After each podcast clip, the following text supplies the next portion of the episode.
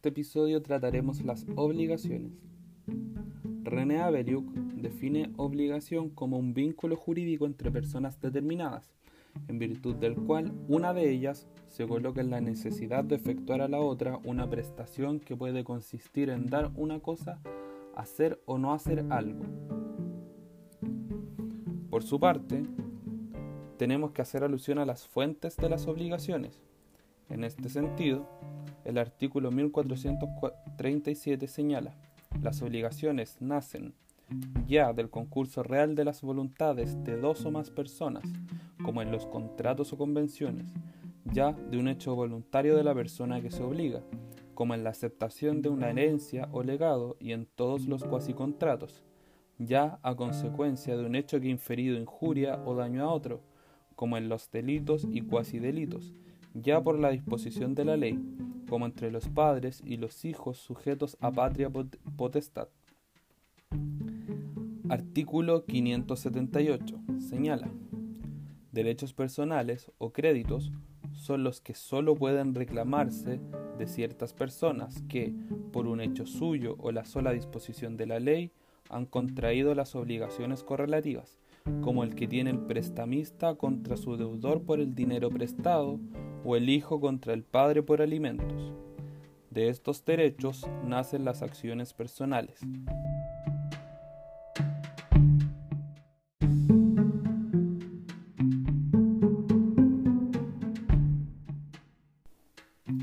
Artículo 2284. Las obligaciones que se contraen sin convención nacen o de la ley o del hecho voluntario de una de las partes. Las que nacen de la ley se expresan en ella. Si el hecho de que nacen es lícito, constituye un cuasi contrato. Si el hecho es ilícito y cometido con intención de dañar, constituye un delito. Si el hecho es culpable, pero cometido sin intención de dañar, constituye un cuasi delito.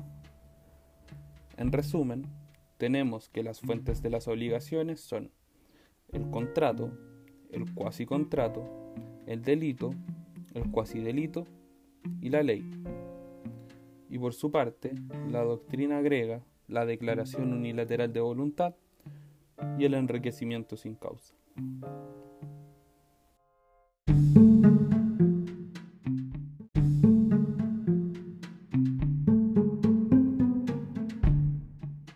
Libro cuarto, título segundo de las obligaciones civiles y de las meramente naturales. Artículo 1470. Las obligaciones son civiles o meramente naturales. Civiles son aquellas que dan derecho para exigir su cumplimiento. Naturales, las que no confieren derecho para exigir su cumplimiento, pero que cumplidas autorizan para retener lo que se ha dado o pagado en razón de ellas. Tales son 1. Las contraídas por personas que teniendo suficiente juicio y discernimiento son sin embargo incapaces de obligarse según las leyes como los menores adultos. 2. Las obligaciones civiles extinguidas por la prescripción. 3. Las que proceden, proceden de actos a que faltan las solemnidades que la ley exige para que produzcan efectos civiles, como la de pagar un legado impuesto por un testamento que no se ha otorgado en la forma debida. 4. Las que no han sido reconocidos en juicio por falta de pruebas. Para que no pueda pedirse la restitución en virtud de estas cuatro clases de obligaciones, es necesario que el pago se haya hecho voluntariamente por el que tenía la libre administración de sus bienes.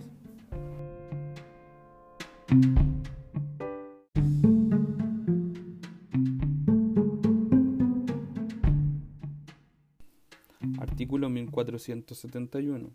La sentencia judicial que rechaza la acción intentada contra el naturalmente obligado no extingue la obligación natural.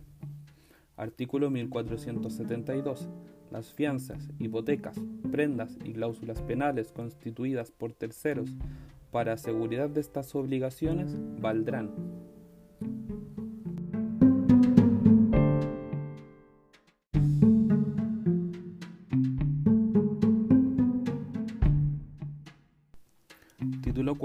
de las obligaciones condicionales y modales. Artículo 1473. Es obligación condicional la que depende de una condición, esto es, de un acontecimiento futuro que puede suceder o no. Artículo 1474. La condición es positiva o negativa. La positiva consiste en acontecer una cosa, la negativa en que una cosa no acontezca. Artículo 1475. La condición positiva debe ser física y moralmente posible.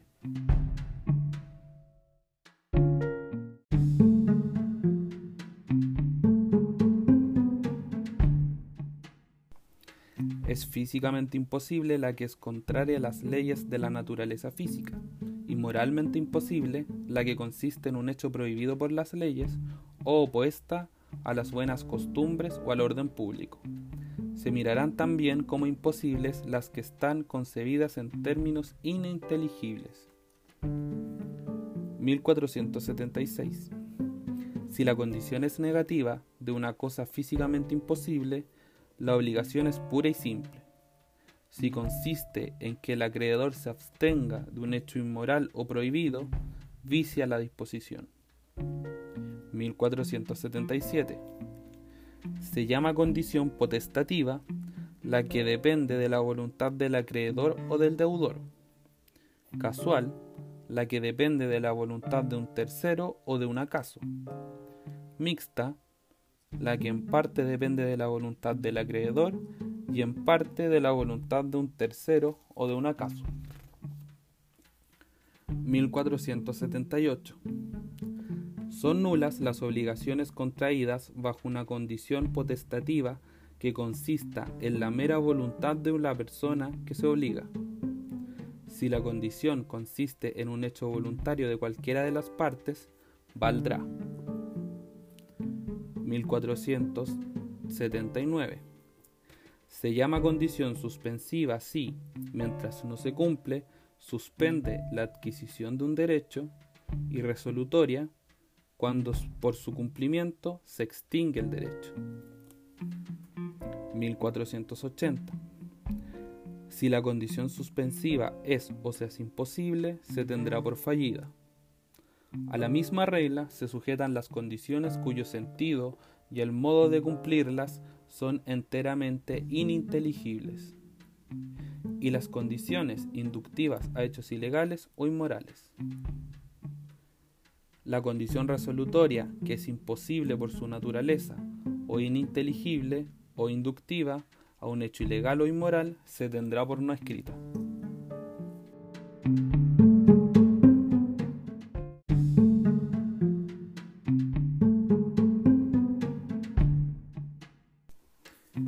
Artículo 1482. Se reputa haber fallado la condición positiva o haberse cumplido la negativa cuando ha llegado a ser cierto que no sucederá el acontecimiento contemplado en ella, o cuando ha expirado el tiempo dentro del cual el acontecimiento ha debido verificarse y no se ha verificado.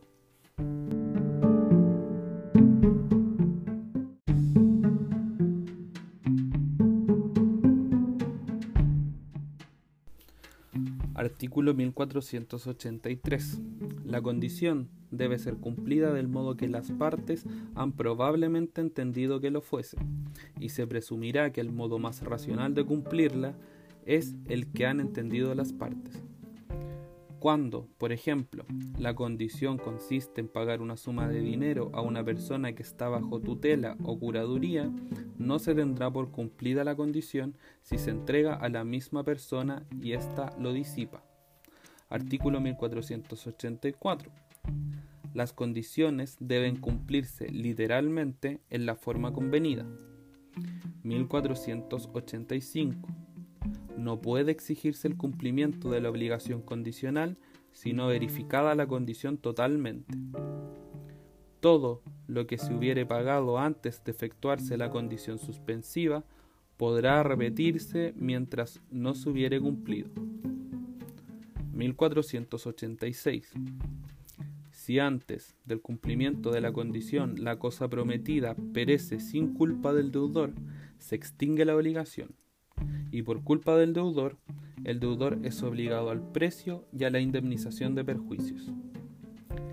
Si la cosa existe al tiempo de cumplirse la condición, se debe, en el estado en que se encuentre, aprovechándose el acreedor de los aumentos o mejoras que haya recibido la cosa, sin estar obligado a dar más por ella, y sufriendo su deterioro o disminución sin derecho alguno a que se le rebaje el precio, salvo que el deterioro o disminución proceda de la culpa del deudor, en cuyo caso el acreedor podrá pedir o que se rescinda el contrato o que se le entregue la cosa y además de lo uno o lo otro tendrá derecho a indemnización de perjuicios. Todo lo que destruye la aptitud de la cosa para el objeto a que según su naturaleza o según la convención se destina, se entiende destruir la cosa. Artículo 1487. Cumplida la condición resolutoria, deberá restituirse lo que se hubiera recibido bajo tal condición, a menos que ésta haya sido puesta en favor del acreedor exclusivamente, en cuyo caso podrá éste, si quiere, renunciarla. Pero será obligado a declarar su determinación si el deudor lo exigiere. Artículo 1488. Verificada una condición resolutoria, no se deberán los frutos percibidos en el tiempo intermedio, salvo que la ley, el testador, el donante o los contratantes, según los varios casos, hayan dispuesto lo contrario. Artículo 1489. En los contratos bilaterales va envuelta la condición resolutoria de no cumplirse por uno de los contratantes lo pactado, pero en tal caso podrá el otro contratante pedir a su arbitrio o la resolución o el cumplimiento del contrato con indemnización de perjuicios. Artículo 1490. Si el que debe una cosa mueble a plazo o bajo condición suspensiva o resolutoria la enajena, no habrá derecho de reivindicarla contra terceros poseedores de buena fe.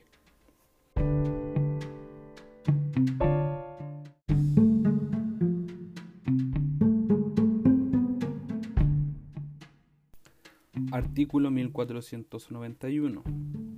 Si el que debe un inmueble bajo condición lo enajena o lo graba con hipoteca, censo o servidumbre, no podrá resolverse la enajenación o gravamen, sino cuando la condición constaba en el título respectivo, inscrito u otorgado por escritura pública. Artículo 1492 el derecho del acreedor que fallece en el intervalo entre el contrato condicional y el cumplimiento de la condición se transmite a sus herederos, y lo mismo sucede con la obligación del deudor. Esta regla no se aplica a las asignaciones testamentarias ni a las donaciones entre vivos. El acreedor podrá impetrar durante dicho intervalo las providencias conservativas necesarias.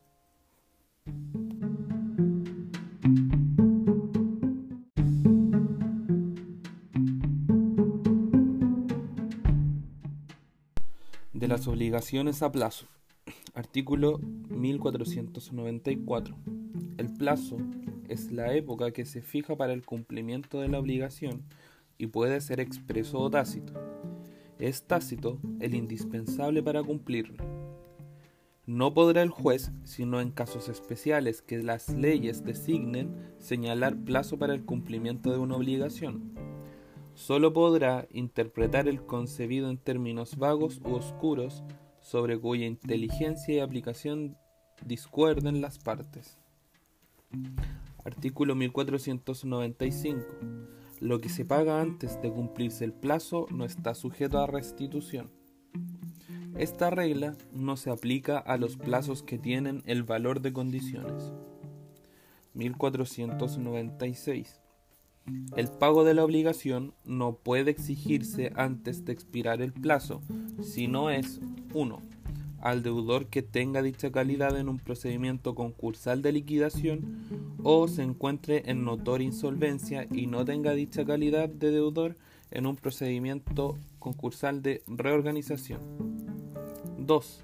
Al deudor cuyas cauciones por hecho o culpa suya se han extinguido o han disminuido considerablemente de valor, pero en este caso el deudor podrá reclamar el beneficio del plazo renovando o mejorando las cauciones.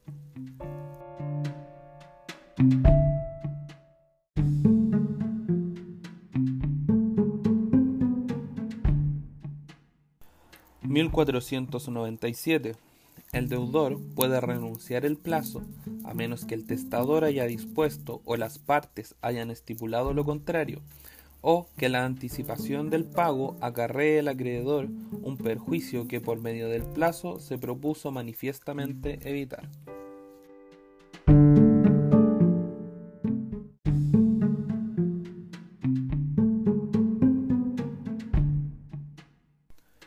de las obligaciones alternativas. Artículo 1499. Obligación alternativa es aquella por la cual se deben varias cosas, de tal manera que la ejecución de una de ellas exonera de la ejecución de las otras. Artículo 1500.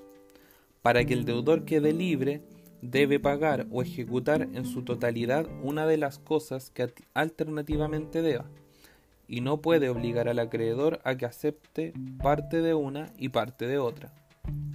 La elección es del deudor, a menos que se haya pactado lo contrario. 1501. Siendo la elección del deudor, no puede el acreedor demandar determinadamente una de las cosas debidas, sino bajo la alternativa en que se le deben. 1502. Si la elección es del deudor, está su arbitrio enajenar o destruir cualquiera de las cosas que alternativamente debe mientras subsista una de ellas. Pero si la elección es del acreedor y alguna de las cosas que alternativamente se le deben perece por culpa del deudor, podrá el acreedor, a su arbitrio, pedir el precio de esta cosa y la indemnización de perjuicios o cualquiera de las cosas restantes. Artículo 1503. Si una de las cosas alternativamente prometidas no podía ser objeto de la obligación o llega a destruirse, subsiste la obligación alternativa de las otras, y si una sola resta, el deudor es obligado a ella. 1504. Si perecen todas las cosas comprendidas en la obligación alternativa sin culpa del deudor, se extingue la obligación si con culpa del deudor estará obligado al precio de cualquiera de las cosas que elija cuando la elección es suya, o al precio de cualquiera de las cosas que el acreedor elija cuando es del acreedor la elección.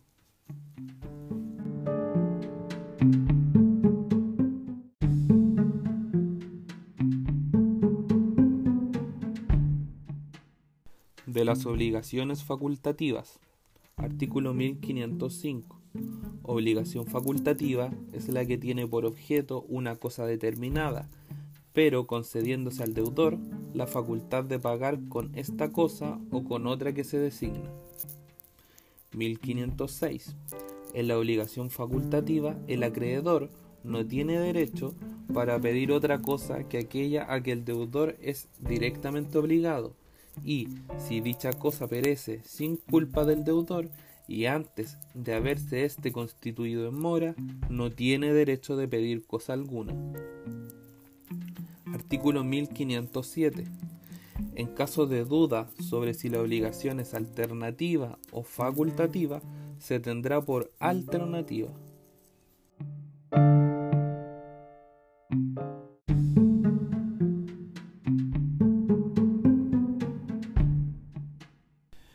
Las obligaciones de género.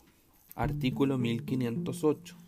Obligaciones de género son aquellas en que se debe indeterminadamente un individuo de una clase o género determinado. Artículo 509. En la obligación de género, el acreedor no puede pedir determinadamente ningún individuo y el deudor queda libre de ella entregando cualquier individuo del género con tal que sea de una calidad a lo menos mediana. 1510. La pérdida de alguna de las cosas del género no extingue la obligación y el acreedor no puede oponerse a que el deudor las enajene o destruya mientras subsistan otras para el cumplimiento de lo que debe.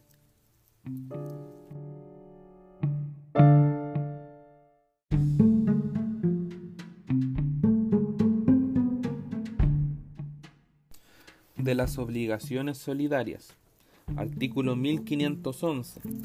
En general, cuando se ha contraído por muchas personas o para con muchas la obligación de una cosa divisible, cada uno de los deudores, en el primer caso, es obligado solamente a su parte o cuota en la deuda, y cada uno de los acreedores, en el segundo, solo tiene derecho para demandar su parte o cuota en el crédito pero en virtud de la convención, del testamento o de la ley, puede exigirse a cada uno de los deudores o por cada uno de los acreedores el total de la deuda y entonces la obligación es solidaria o insolidum. La solidaridad debe ser expresamente declarada en todos los casos en que no la establece la ley. Artículo 1512. La cosa que se debe solidariamente por muchos o a muchos ha de ser una misma, aunque se deba de diversos modos. Por ejemplo, pura y simplemente respecto de unos bajo condición o a plazo respecto de otros. 1513. El deudor puede hacer el pago a cualquiera de los acreedores solidarios que elija, a menos que haya sido demandado por uno de ellos, pues entonces deberá hacer el pago al demandante.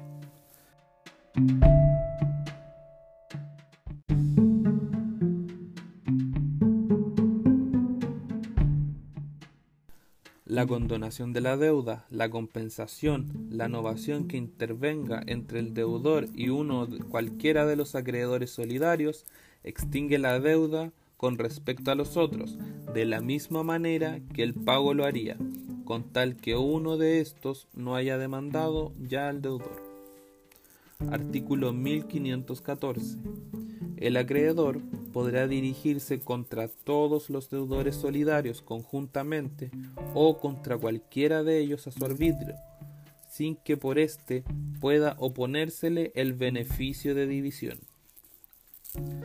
1515 la demanda intentada por el acreedor contra algunos de los deudores solidarios no extingue la obligación solidaria de ninguno de ellos, sino en la parte en que hubiere sido satisfecha por el demandado. 1516. El acreedor puede renunciar expresa o tácitamente la solidaridad respecto de uno de los deudores solidarios o respecto de todos la renuncia tácitamente en favor de uno de ellos cuando le ha exigido o reconocido el pago de su parte o cuota de la deuda, expresándolo así en la demanda o en la carta de pago, sin la reserva especial de la solidaridad o sin la reserva general de sus derechos. Pero esta renuncia, expresa o tácita, no extingue la acción solidaria del acreedor contra los otros deudores, por toda la parte del crédito que no haya sido cubierta por el deudor a, cuyo beneficio se renunció la solidaridad. Se renuncia a la solidaridad respecto de todos los deudores solidarios cuando el acreedor consiente en la división de la deuda. Artículo 1517 la renuncia expresa o tácita de la solidaridad de una pensión periódica se limita a los pagos de vengados y sólo se extiende a los futuros cuando el acreedor lo expresa.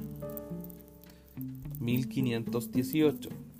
Si el acreedor condona la deuda a cualquiera de los deudores solidarios, no podrá después ejercer la acción que se le concede por el artículo 1514 sino con rebaja de la cuota que correspondería al primero en la deuda. 1519.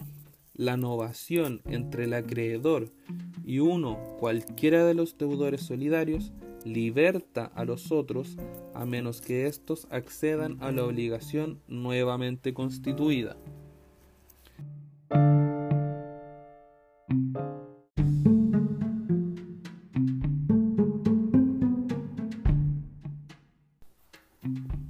Artículo 1520. El deudor solidario demandado puede oponer a la demanda todas las excepciones que resulten de la naturaleza de la obligación y además todas las personales suyas. Pero no puede oponer por vía de compensación el crédito de un codeudor solidario contra el demandante si el codeudor solidario no le ha cedido su derecho. 1521 si la cosa perece por culpa o durante la mora de uno de los deudores solidarios, todos ellos quedan obligados solidariamente al precio, salva la acción de los codeudores contra el culpable o moroso. Pero la acción de perjuicios a que diere lugar la culpa o mora no podrá intentarla el acreedor sino contra el deudor culpable o moroso. 1522 el deudor solidario que ha pagado la deuda o la ha extinguido por alguno de los medios equivalentes al pago, queda subrogado en la acción del acreedor con todos sus privilegios y seguridades, pero limitada respecto de cada uno de los codeudores a la parte o cuota que tenga este codeudor en la deuda. Si el negocio para el cual ha sido contraída la obligación solidaria concernía solamente a alguno de ellos o a alguno de los deudores solidarios, serán estos responsables entre sí según las partes o cuotas que les, que les correspondan en la deuda, y los otros codeudores serán considerados como fiadores. La parte o cuota del codeudor insolvente se reparte entre todos los otros a prorrata de las suyas, comprendidos aún aquellos a quienes el acreedor haya exonerado de la solidaridad. Los artículo 1523. Los herederos de cada uno de los deudores solidarios son, entre todos, obligados al total de la deuda, pero cada heredero será solamente responsable de aquella cuota de la deuda que corresponda a su porción hereditaria.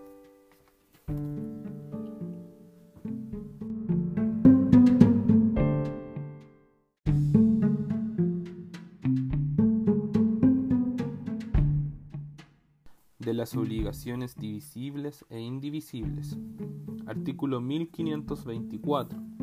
La obligación es divisible o indivisible según tenga o no por objeto una cosa susceptible de división, sea física o sea intelectual o de cuota.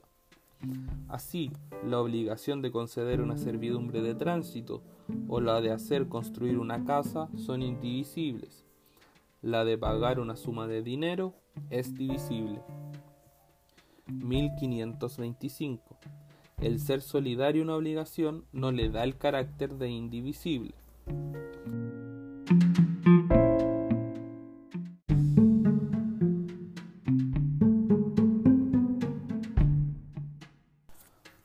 Artículo 1526. Si la obligación no es solidaria ni indivisible, cada uno de los acreedores puede solo exigir su cuota y cada uno de los codeudores es solamente obligado al pago de la suya. Y la cuota del deudor insolvente no grabará a sus codeudores, exceptuándose los casos siguientes. 1. La acción hipotecaria o prendaria se dirige contra aquel de los codeudores que posea en todo o parte la cosa hipotecada o empeñada. El codeudor que ha pagado su parte de la deuda no puede recobrar la prenda u obtener la cancelación de la hipoteca, ni aun en parte, mientras no se extinga el total de la deuda, y el acreedor a quien se ha satisfecho su parte del crédito no puede remitir la prenda o cancelar la hipoteca, ni aun en parte, mientras no hayan sido enteramente satisfechos sus coacreedores. 2. Si la deuda es de una especie o cuerpo cierto, aquel de los codeudores que lo posee es obligado a entregarlo. 3. Aquel de los codeudores por cuyo hecho o culpa se ha hecho imposible el cumplimiento de la obligación es exclusiva y solidariamente responsable de todo el perjuicio al acreedor. 4. Cuando por testamento o por convención entre los herederos o por la partición de la herencia se ha impuesto a uno de los herederos la obligación de pagar el total de una deuda, el acreedor podrá exigir o contra este heredero por el total de la deuda o contra cada uno de los herederos por la parte que le corresponda a prorrata.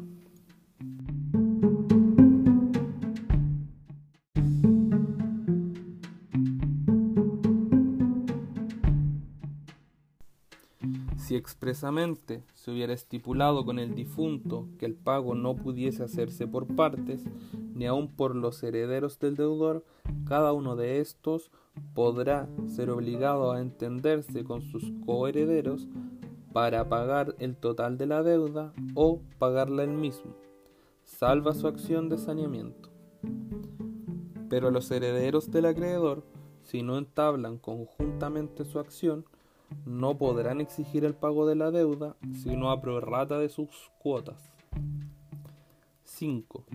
Si se debe un terreno o cualquiera otra cosa indeterminada, cuya división ocasionare grave perjuicio al acreedor, cada uno de los codeudores podrá ser obligado a entenderse con los otros para el pago de la cosa entera o a pagarla él mismo salva su acción para ser indemnizado por los otros. Pero los herederos del acreedor no podrán exigir el pago de la cosa entera, sino intentando conjuntamente su acción. 6. Cuando la obligación es alternativa, si la elección es de los acreedores, deben hacerlas todos de consumo. Y si es de los deudores, deben hacerla de consumo todos estos. Artículo 1527. Cada uno de los que han contraído unidamente una obligación indivisible es obligado a satisfacerla en todo, aunque no se haya estipulado solidaridad, y cada uno de los acreedores de una obligación indivisible tiene igualmente derecho a exigir el total.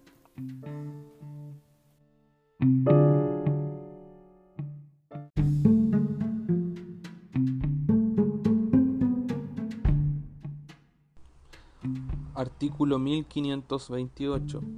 Cada uno de los herederos del que ha contraído una obligación indivisible es obligado a satisfacerla en el todo, y cada uno de los herederos del acreedor puede exigir su ejecución total.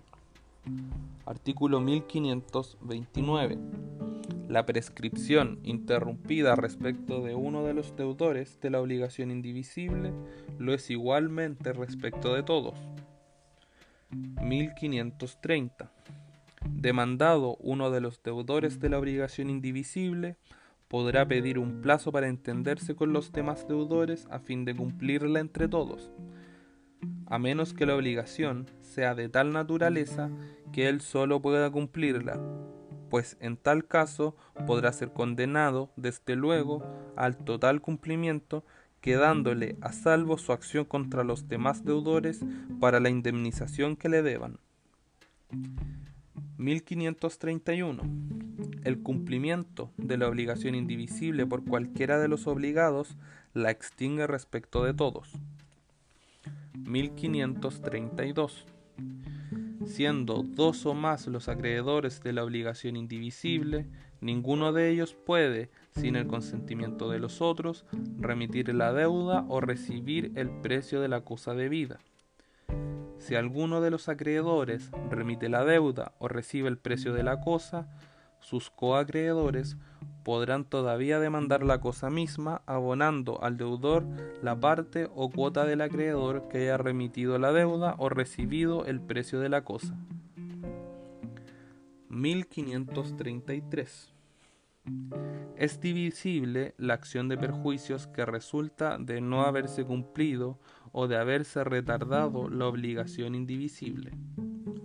Ninguno de los acreedores puede intentarla y ninguno de los deudores está sujeto a ella, sino en la parte que le quepa.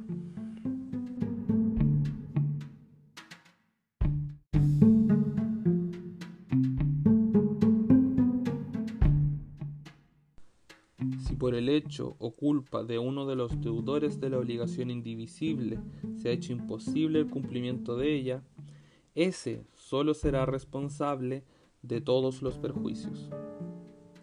1534. Si de dos codeudores de un hecho que deba efectuarse en común, el uno está pronto a cumplirlo y el otro lo rehúsa o retarda, éste solo será responsable de los perjuicios que de la inejecución o retardo del hecho resultaren al acreedor.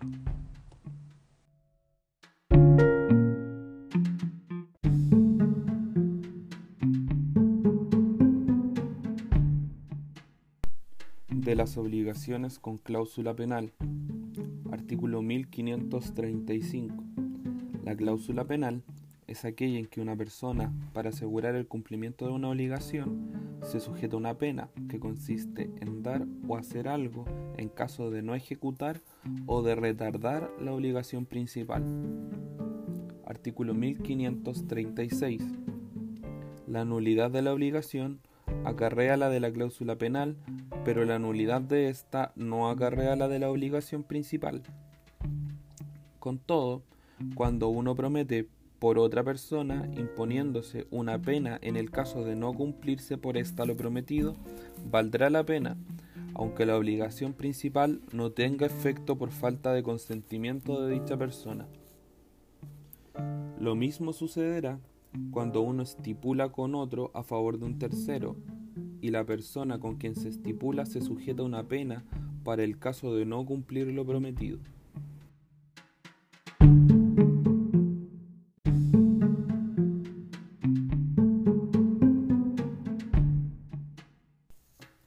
Artículo 1537. Antes de constituirse el deudor en mora, no puede el acreedor demandar a su arbitrio la obligación principal o la pena, sino solo la obligación principal ni constituido el deudor en mora, puede el acreedor pedir a un tiempo cosas a su arbitrio, a menos que aparezca haberse estipulado la pena por el simple retardo o a menos que se haya estipulado que por el pago de la pena no se entiende extinguida la obligación principal. Artículo 1538. Háyase o no estipulado un término dentro del cual deba cumplirse la obligación principal, el deudor no incurre en la pena sino cuando se ha constituido en mora si la obligación es positiva.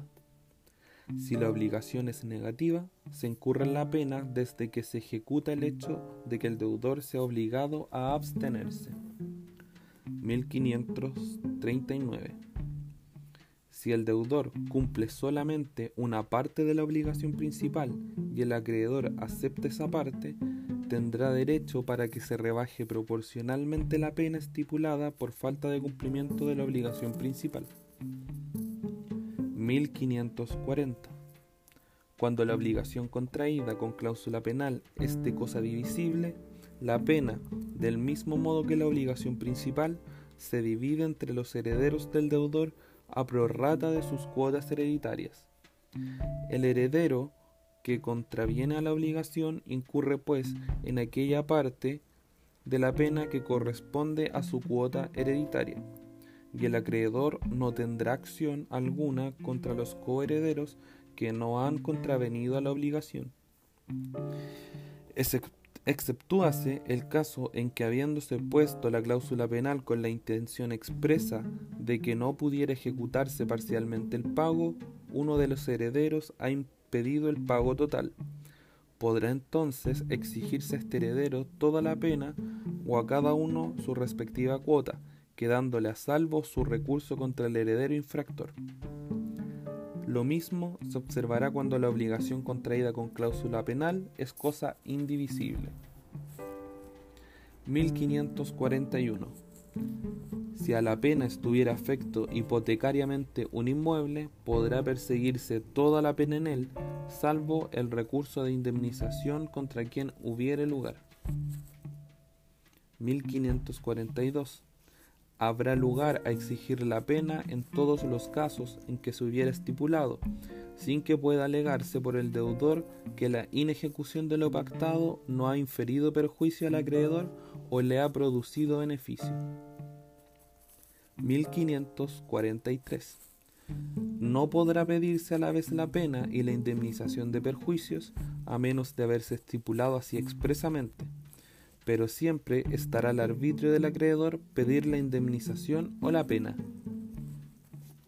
1544 cuando por el pacto principal una de las partes se obligó a pagar una cantidad determinada como equivalente a lo que la otra parte debe prestarse y la pena consiste asimismo en el pago de una cantidad determinada, podrá pedirse que se rebaje de la segunda todo lo que exceda al duplo de la primera, incluyéndose ésta en él. La disposición anterior no se aplica al mutuo ni a las obligaciones de valor inapreciable o indeterminado. En el primero, se podrá rebajar la pena en lo que exceda al máximo del interés que es permitido estipular. En las segundas, se deja a la prudencia del juez moderarla cuando atendidas las circunstancias, pareciere enorme.